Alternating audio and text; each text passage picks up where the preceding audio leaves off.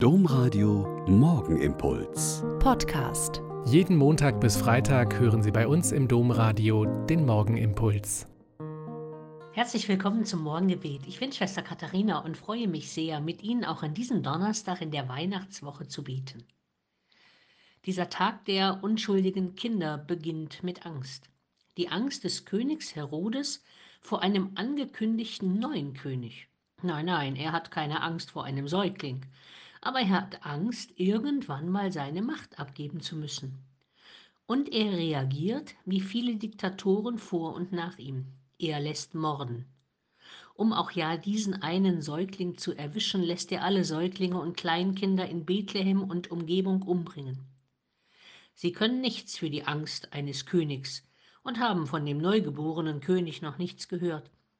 Sie können sich nicht wehren, aber die Nachricht von ihrem Tod ist bis heute bekannt, und dieser Tag wird begangen als ein Tag für alle, die um ihr Leben gebracht worden sind, weil sie diesem Gott, der als schutzloses Kind auf die Welt gekommen ist, mehr geglaubt haben als einem ängstlichen, aber machtvollen König oder Diktator.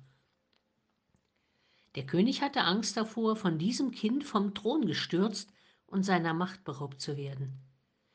Mir selbst bleibt immer aus dem Evangelium des ersten Weihnachtstages von Johannes ein Satz hängen, der mich dann immer sehr beschäftigt. Da steht, allen aber, die ihn aufnahmen, gab er Macht, Kinder Gottes zu werden.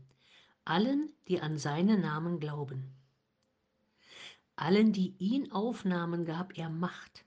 Und zwar keine Macht im irdischen Sinn, um Völker und Staaten zu regieren und vielleicht auch diese Macht zu missbrauchen.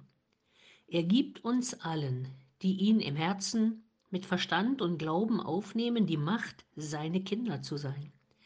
Kinder eines Vaters, der uns bedingungslos liebt und Kraft und Geist und Stärke verleiht, der seinen Sohn sendet, um uns noch näher zu sein und unser Leben zu teilen und uns aus den Verstrickungen des Unguten und Bösen herauszuholen und dann am Ende sogar den Tod zu überwinden und Leben in seiner Herrlichkeit auf immer möglich zu machen.